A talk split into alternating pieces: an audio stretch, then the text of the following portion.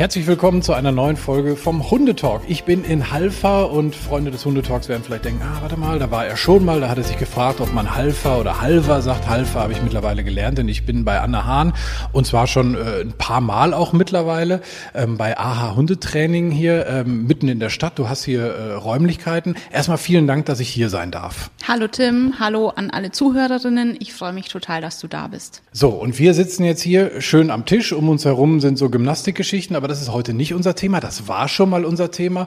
Heute sprechen wir über eine ja, relativ junge Hundesportart, Hundesportdisziplin.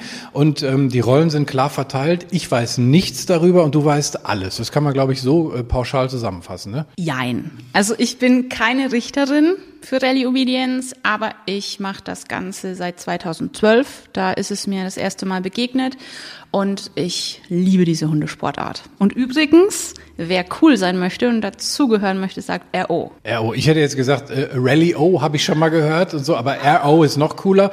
Und wenn man ein Turnier macht, hast du mir im Vorgespräch schon gesagt, dann heißt das R-O-T. Genau. Ja. Ah, fantastisch. Ich bin eigentlich jetzt schon, ich muss eigentlich nur sagen, ich mache RO. Korrekt, dann gehörst du voll dazu. Boah, sehr cool, aber ich weiß trotzdem leider noch gar nichts über diese Geschichte. Also, du bist dieser, ähm, dieser Disziplin äh, seit zehn Jahren verfallen, hast du gerade gesagt. Das ist so dein Ding.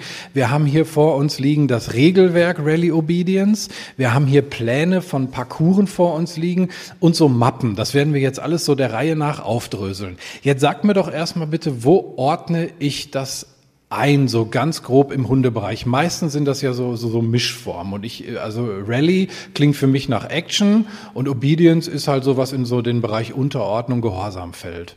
Das hast du schon richtig gut beschrieben. Ähm, ursprünglich kommt das wie vieles aus den USA.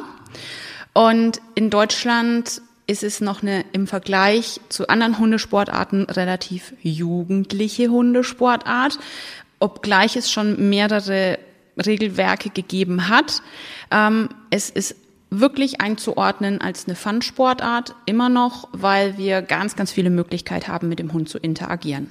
Okay, ähm, also wie, wo, wo bin ich ungefähr, wenn ich jetzt zum Beispiel mal so eine Begleithundeprüfung nehme, wo, die ich so aus dem Bereich Unterordnung, die mir, käme mir jetzt in den Kopf und äh, so Rallye-mäßig, wo es schnell zur Sache geht mit so Geschichten, wäre Agility. Ist es irgendwo dazwischen? Also es ist auf jeden Fall dazwischen. Ich würde sagen, ein Hund, der mit seinem Menschen als Team gut RO machen soll, der muss super gut ausgebildet sein, der muss eine mega Freude daran haben, mit seinem Menschen zu arbeiten, der braucht Grundkenntnisse in der Unterordnung auf jeden Fall. Hürden sind ab der Klasse zwei wirklich auch mitzumachen, auch Schräghürden.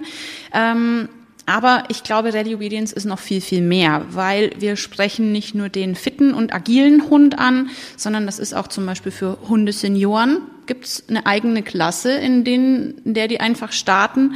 Und es ist auch für Teams mit Handicaps geeignet. Also Rollstuhlfahrer, Hunde mit Handicaps sind auch willkommen. Wobei, Disclaimer, die aktuelle äh, Tierschutzverordnung, die in aller Munde ist, die macht da vielen Veranstaltern für Turnieren im Moment leider auch Schwierigkeiten. Okay, aber grundsätzlich ist es erstmal was für jeden. Ähm, das Genaue sollte man dann sich einmal vielleicht vor Ort anschauen, um zu gucken, ob, das wirklich passt. Aber es ist halt insoweit flexibel anpassbar, dass halt auch wirklich irgendwie der 13-jährige Hund, der noch halbwegs fit unterwegs ist, ähm, sowas machen könnte. Definitiv, die sind alle herzlich willkommen, wenn die noch gut dabei sind, wenn die gut drauf sind und Spaß daran haben, ähm, dürfen die super gerne mitmachen. Selbstverständlich gibt's in der Seniorklasse keine Sprünge oder sowas. Die müssen auch keine engen Linkswendungen mehr machen, also ganz enge Hinterhandarbeit ist nicht mehr gefragt, aber ähm, die werden körperlich und geistig noch super fit gehalten. Welche Hunde machen RO? Also wer, wer ist dafür geeignet? Das habe ich schnell beantwortet. Alle. Alle Hunde, alle Rassen, jede Größe, jeder Mischling, jeder ist willkommen, jeder kann die Übungen machen mit Training, das ist überhaupt gar kein Problem. Ähm, es gibt für mich da keine Einschränkung. Es können sogar blinde Hunde mitmachen. Also selbst in hohen Leistungsklassen, da steht zum Beispiel jemand an der Hürde und klopft an die Hürde oder klatscht. Das ist so ein bisschen für den Hund die räumliche Orientierung vom Gehör her. Oder ist was, da ist die Hürde. Selbstverständlich ist da keine Stange. Ne? Also die müssen nicht springen, die müssen einfach nur zwischen den Auslegern durchlaufen. Aber auch das ist möglich. So, jetzt steigen wir mal so ein bisschen ein in die Anfänge von RO, bevor es dann irgendwann mal auf ein ROT geht. Irgendwo muss ich ja anfangen. Wo, wo fange ich an? Naja, in der Regel suchst du dir entweder einen Verein oder eine Hundeschule, die mit qualifizierten Trainern diese Sportart anbietet. Ähm, in der Regel ist das Training unterteilt durch die Klassen hinweg. Also du kannst natürlich nicht mit einem Anfänger, der noch nie RO gemacht hat, direkt bei den Dreiern, also bei der höchsten Leistungsklasse mittrainieren. Das wird nicht funktionieren, da werden die frustriert sein.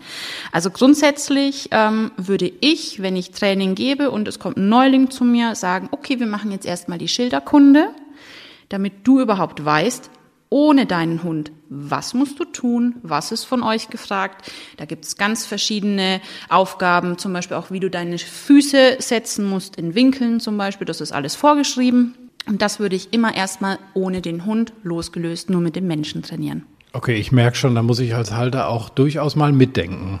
Definitiv, das hält auch dich fit. Ah ja, ja, das hast du mir vorher nicht gesagt. Oh nein, alles gut. Aber lass uns mal, du hast gesagt, also Schilderkunde, wir haben hier so einen Ordner, da steht Beginner drauf. Das wäre dann wahrscheinlich so diese Schilderkunde, die ich dann am Anfang machen würde. Ganz genau. Also du würdest bei mir erstmal mit den Beginnerschildern starten. Ich würde dir erstmal äh, zeigen, welche Schilder gibt es in der Beginnerklasse, wie sind die aufgebaut, wie musst du dir das vorstellen, was erwartet dich und deinen Hund natürlich. Wollen wir da mal reinschauen einmal, dass man so mal, mal guckt, was da so für Schilder drin sind. Also es sind so ganz normale Hängeregister. Und dann sind das so einlaminierte Folien und da sind große Symbole drauf. Als erstes mal ein großes Halt in so einem orangefarbenen Kasten und ein Pfeil nach oben. Was ist es? Also Halt kann ich mir jetzt noch, also da soll ich irgendwie stehen bleiben. Mhm, genau, du bleibst stehen und Halt, das ist ja immer in der Form von einem Stoppschild. Halt bedeutet immer, dein Hund sitzt neben dir, entweder auf der linken oder rechten Seite gerade möglichst. Das heißt also, wenn ich auf so ein Schild äh, zugehe, dann stelle ich mich davor und der Hund muss der sich automatisch hinsetzen, gebe ich dem Kommando, wie läuft das? Mhm. Tatsächlich ist es so, dass du dieses Schild nicht davor arbeitest. Immer dann, das ist so eine Regel im Rallye Obedience, wenn du weitergehen würdest, arbeitest du links vom Schild, ungeachtet dessen, ob der Hund links oder rechts neben dir ist, aber du arbeitest immer links vom Schild, wenn es geradeaus weitergeht. Nicht so, wenn du sogenannte Richtungswechsel hast, also zum Beispiel hier das Schild Nummer 6 nach rechts. Immer wenn du eine Richtungsänderung hast, arbeitest du vor dem Schild. Okay, ich merke schon, da ist äh, erstmal wirklich Schilderkunde äh, nötig, also um erstmal zu gucken, was sind so die die äh, ja die die grundlegenden Regeln, die wahrscheinlich auch hier in diesem Regelwerk Rally Obedience äh, drinstehen. Das könnte ich mir dann auch mal zu Hause ordentlich durchlesen, was da so von mir verlangt wird. Wow, also da, da merke ich schon, es ist, ist komplex. Also ich muss erstmal als Halter mir das alles, es ist ein bisschen so wie, wie, wie ein Führerschein machen. Ne? Ich brauche erstmal so die theoretische Grundlage, um dann mit meinem Auto beziehungsweise beim RO mit dem Hund dann äh, mich da durchzubringen. Ganz genau. Also ich teile das bei meinen Anfängern immer ganz, ganz strikt. Schilderarbeit, nur mit dem Menschen, ohne den Hund und die Grundlagenarbeit mit Mensch und Hund als Team zusammen. Das heißt, bevor meine Teams, die ich ausbilde, in den Parcours gelassen werden, machen die erstmal ganz, ganz viel Grundlagenarbeit. Ich habe zum Beispiel auch ähm, Obedience Online-Kurse und das ist immer total verwunderlich für die Teilnehmerinnen. Boah, da stehen ja überhaupt gar keine Schilder und keine Parcours. Warum? Weil die Grundlagen erstmal total wichtig sind. Die Schilder dazu brauchst du mich theoretisch nicht, weil es das Regelwerk gibt, aber du brauchst ganz, ganz viele Grundlagen einfach, um dem Hund on point zu sagen, das, das, das und das. Und weil du vorhin fragtest, ja, wie mache ich das denn eigentlich? Setzt der Hund sich selbstständig oder sag ich dem was? Tendenziell darfst du im Rally Obedience, und das liebe ich sehr an Rally Obedience, mit dem Hund nonstop reden. Das heißt, du würdest anhalten und du dürftest dem ganz smooth einfach Sitz sagen. Oder gleichzeitig die Hand heben mit dem magischen Finger, aus dem Hundeenergie kommt, ne? Genau, ja. Also es ist ja äh, schon hier bei den Beginnern äh, ein ordentlicher Packen an Schildern. Wenn, wenn wir da, also wir gehen jetzt natürlich nicht alle durch, das, das würde den Rahmen sprengen, aber wie viele, es sind 32, die sind durchnummeriert. Ähm, aber vom Prinzip her habe ich das irgendwann drauf. Also ich muss nicht im Prinzip 32 verschiedene Schilder lernen oder doch? Na doch schon. Also du hast ja, das ist ja jetzt nur die Beginnerklasse mit den 32 Schildern. Ähm, du hast ja ungefähr in jeder Klasse auch noch mal so viele Schilder plus minus, die du können musst, außer in der Seniorenklasse. Die setzt sich zusammen aus Schildern aus den vier anderen Klassen, also Beginner 1, 2 und 3. Okay, also würde ich wahrscheinlich einfach direkt in die Seniorenklasse einsteigen, würde gar nicht sagen, wie alt mein Hund ist. das könntest du nicht machen, weil du musst schon nachweisen, dass dein Hund ein Senior ist. Verdammt, okay. Also es reicht nicht, wenn mein Hirn auf Seniorenmodus steht und ich das alles nicht kann. Okay, also jetzt mal angenommen, ich habe ich hab diese Schilder so weit drauf, dass wir das erste Mal in die Praxisarbeit mit Hund gehen. Wie, wie geht es dann los? Also ich, ich gehe mal davon aus, dass so dieser, dieser Grundgehorsam, diese Grundgeschichten, die sollten halt einfach sitzen, weil das macht wenig Sinn, die in so einem Kurs dann noch zu lernen. Oder machst du das auch? Also ich mache das tatsächlich auch, dass ich Teams habe im Einzeltraining, die vielleicht noch nie in Anwesenheit von Ablenkung, also anderen Teams trainiert haben. Mit denen mache ich das im Eins zu eins. Das heißt, da ist es mir völlig egal, ob der Hund vielleicht noch gar keinen Sitz oder Platz kann. Ja, da arbeiten wir wirklich von der Pike auf jede Übung ganz genau durch. Also das muss nicht sein, dass ein Hund wirklich alles schon kann. Und das ist das Schöne beim RO. Ähm, wir bringen den Hunden da spielerisch wirklich bei, leinenführig zu sein, die Grundgehorsamsübungen einfach zu können. Und ich finde, dass Rally Obedience ganz, ganz viel auch für den Alltag mitbringt. Also das wäre tatsächlich meine nächste Frage gewesen, wo du das jetzt sagst. Ähm, also da merke ich ja, ah, okay, das ist ganz praktisch. Also ich mache nicht nur irgendwas für einen Hundeplatz, für irgendeinen Parcours, sondern ich nehme das halt auch mit ins, ins echte Leben. Ja, total. Und ich habe viele, viele Rückmeldungen, ähm, dass das RO-Training ganz positive Auswirkungen hat auf den Grundgehorsam im Alltag. Gehen wir einen Schritt weiter. Wir können die Schilder und wir können mit den Schildern auch in der Praxis was anfangen mit unseren Hunden, weil die das beherrschen, weil wir Hundehalter das beherrschen. Dann kommen wir jetzt quasi zu so einem Parcours. Wie muss ich mir das vorstellen? Also wir haben hier äh, Bildchen äh, vor uns, das ist das eine, sind äh, jetzt zum Beispiel mal diese Schilder ähm, quasi so eingezeichnet mit Richtungspfeilen in Blau. Ähm, äh, hilf mir mal einmal, wo fängt das hier? Wahrscheinlich bei der Eins fängt es an. Ach, da steht auch Start dran. Gucke mal. So, Start und dann geht man halt weiter und dann ist das Ach so, und dann sind natürlich, dann variieren die Schilder im Prinzip, weil die nicht immer in der gleichen Reihenfolge sind, sondern weil das alles sehr flexibel ist. Also jeder Parcours ist anders. Genau, du hast theoretisch unendlich viele Möglichkeiten, einen Parcours zu stellen. Und das ist großartig. Also das ist nicht wie zum Beispiel, und ich möchte keine Hundesportart irgendwie mies machen. Ne? Das ist gar nicht meine Absicht. Aber du hast ja zum Beispiel bei der Begleithundeprüfung oder beim ähm, IGP hast du immer eine festgelegte Reihenfolge von Übungen. Das heißt, es ist immer im Prinzip das Gleiche. Nicht beim RO. Du hast so eine wahnsinnige Abwechslung, das ist großartig und es wird eigentlich niemals langweilig. Okay, und jetzt sag mir mal, weiß ich das vorher? Also bekomme ich vorher den Plan in die Hand oder sagen die mir einfach, weil ich meine, im Grunde genommen steht ja alles auf Schildern. Ich könnte ja auch einfach sagen, so ich gehe jetzt blind an den Start und gucke, auf was, was auf mich zukommt. Also es ist im Turnier so, dass du irgendwann, wenn die Meldestelle eben offen ist, kommst du dahin, meldest dich mit deinem Hund an.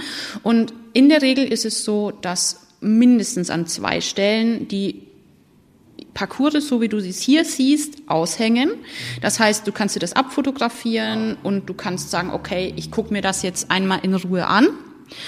Du hast aber auch immer eine sogenannte Parcoursbegehung im Turnier. Das dauert zehn Minuten. Da kannst du ohne deinen Hund selbstverständlich, aber da kannst du so tun, als hättest du deinen Hund dabei und läufst den Parcours ab. Okay, lass uns den hier einmal so ganz, äh, zumindest den Anfang mal durchgehen. Also Startschild ist klar.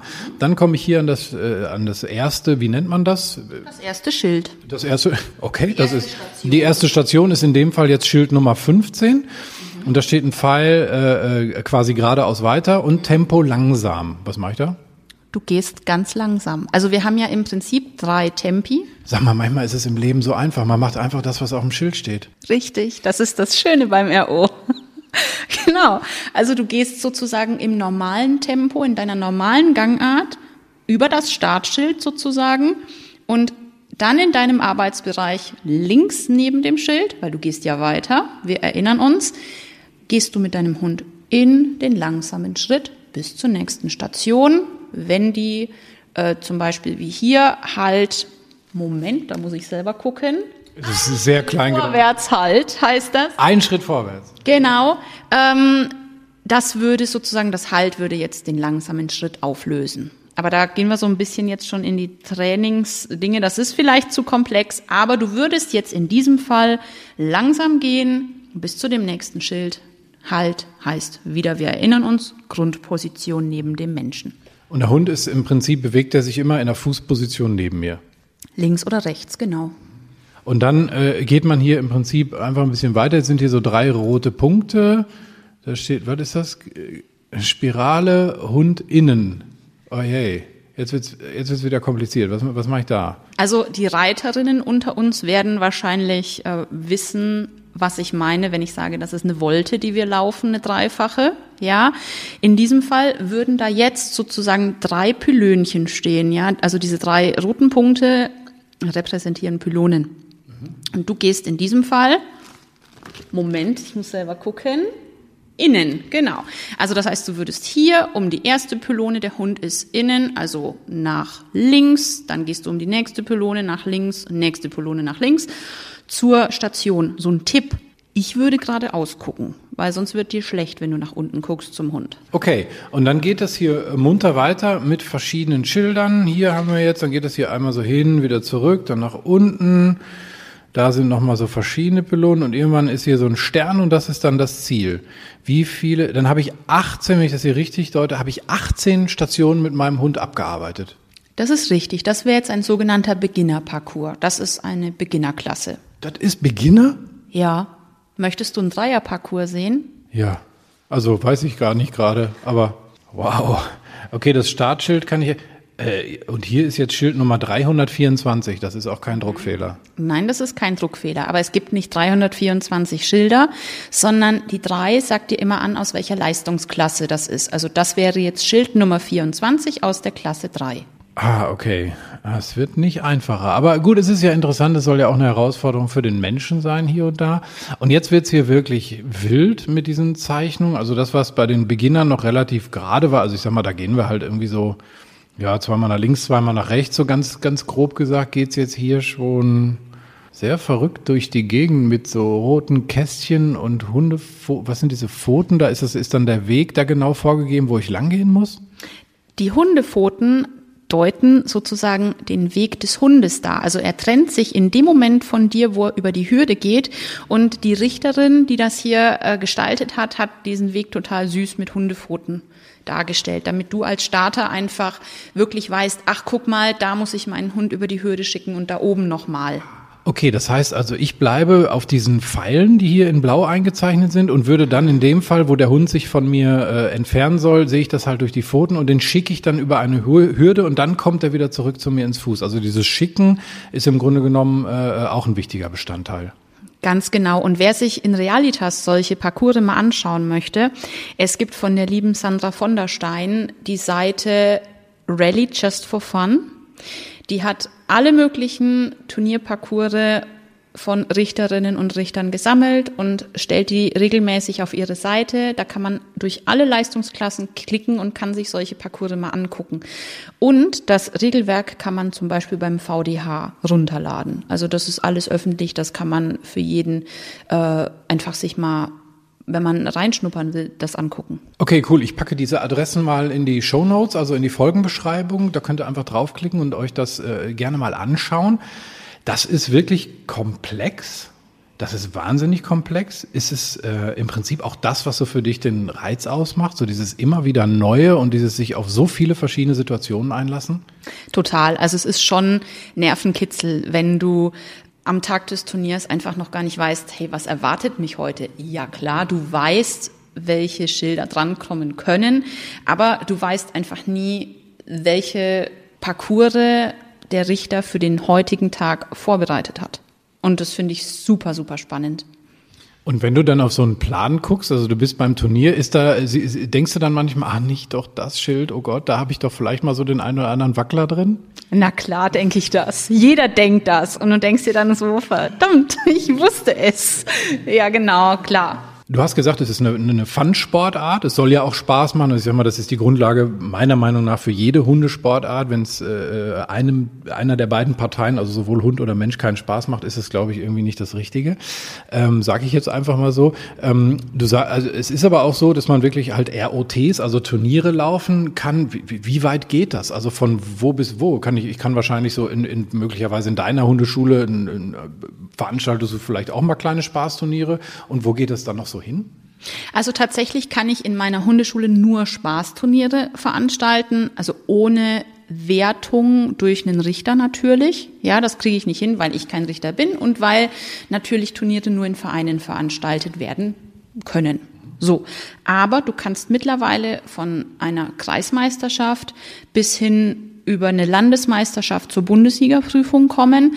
Mittlerweile gibt es auch das Deutsche Rallye Obedience Championat, also das ist verbandsübergreifend. Und es ist die internationale Klasse geplant. Das heißt, irgendwann demnächst werden wir auch Weltmeisterschaften haben. Okay, also man kann von bis wirklich alles machen und wen das jetzt so richtig packt und wer da, wer da Bock und Spaß dran hat, der kann so richtig, also ja, Weltmeister, also es gibt noch keinen Weltmeister, also du könntest die Erste werden. Theoretisch ja, praktisch äh, wird es natürlich ähm, schwierig, weil wahnsinnig, ne? Also Weltmeisterschaft, wer denkt darüber nach? Wobei ich wirklich sagen muss, meine Hunde haben mir schon ganz, ganz oft wirklich den Arsch gerettet in Turnieren. Und ähm, ich durfte mit meinen Hunden auch tatsächlich dreimal in Folge Bundessieger werden. Also das hat mich echt emotional schon ganz schön gepackt. Und wenn wir drüber nachdenken, dass im September für alle, die im Ruhrpott wohnen, D-Rock im Pott großartige Veranstaltung wird das werden auf der Windhundrennbahn in Gelsenkirchen. Ist für mich super emotional, weil ich da 2017 mit meinen beiden Hunden auf dem Treppchen der Klasse 3 stand und dann die deutsche Nationalhymne. Da muss ich jetzt schon ein bisschen schlucken, dass ich nicht anfange zu weinen. Aber das war für mich hoch emotional und deswegen freue ich mich, dass das dieses Jahr wieder dort stattfinden wird. Das ist natürlich ein mega Gefühl, äh, äh kann ich mir vorstellen, auf jeden Fall. Was wird denn da bewertet? Also äh, klar, die korrekte Ausführung der, der Position an den Schildern. Gibt es noch irgendwas? Also wie, wie, wie was gibt es da im Punktesystem?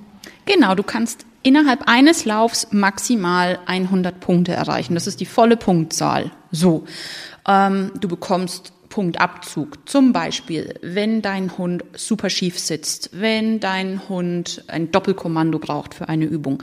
Also was weiß ich, du sagst Sitz und der sitzt nicht und du musst nochmal Sitz sagen und der sitzt, dann wird dir ein Punkt abgezogen.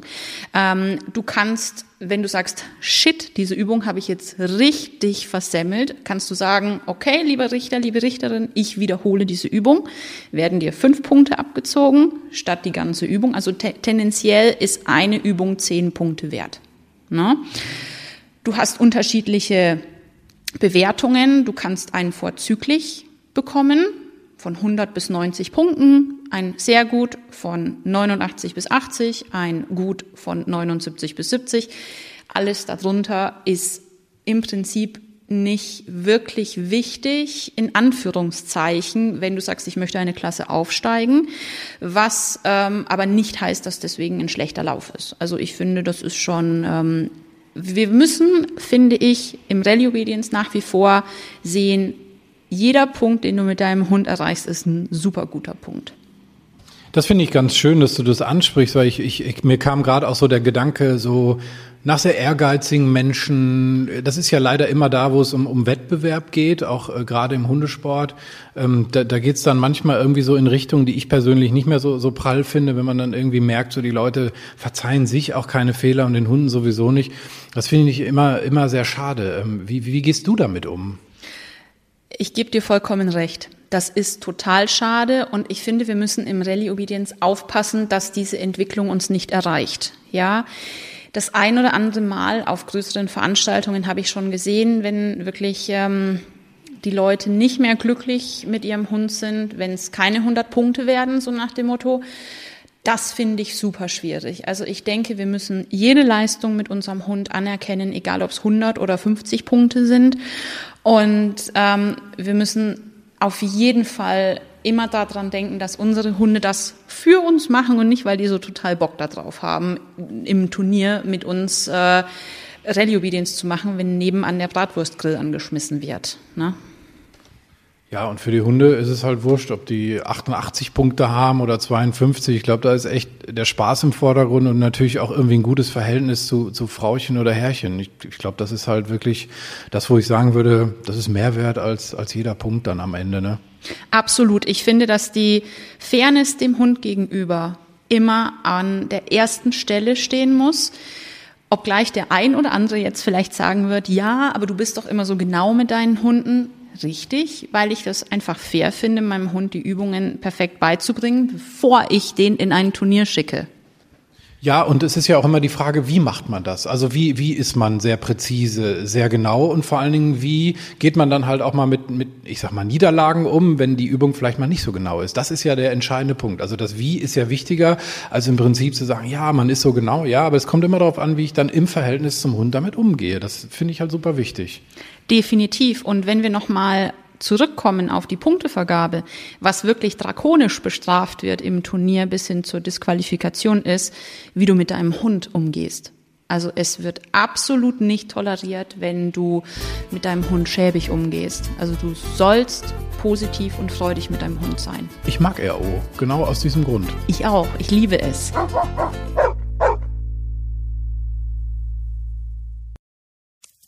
Wenn es Nacht wird, kommen zwei tiefe Stimmen in deinen Podcast-Player, um dich mit ihren Geschichten ins Bett zu bringen.